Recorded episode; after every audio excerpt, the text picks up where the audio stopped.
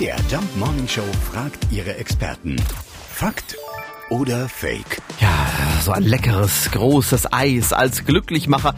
Funktioniert das wirklich? Das weiß unsere Lebensmittelexpertin von der Hochschule Anhalt, Professor Dr. Dietlin Hanrieder. Ja, das stimmt tatsächlich. Wenn man nämlich mit bestimmten bildgebenden Verfahren dem Gehirn beim Arbeiten zuguckt, dann sieht man, dass beim Eisessen dieselben Hirnbereiche aktiviert werden wie bei einem Lottogewinn oder bei der eigenen Lieblingsmusik. Hervorgerufen werden diese positiven Empfindungen durch das spezielle Zusammenspiel von Temperatur, Cremigkeit und Süße, die das Eis hat.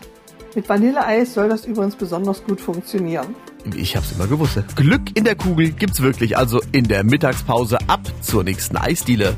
Fakt oder Fake? Jeden Morgen um 5.20 Uhr und 7.20 Uhr in der MDR Jump Morning Show mit Sarah von Neuburg und Lars Christian Kade.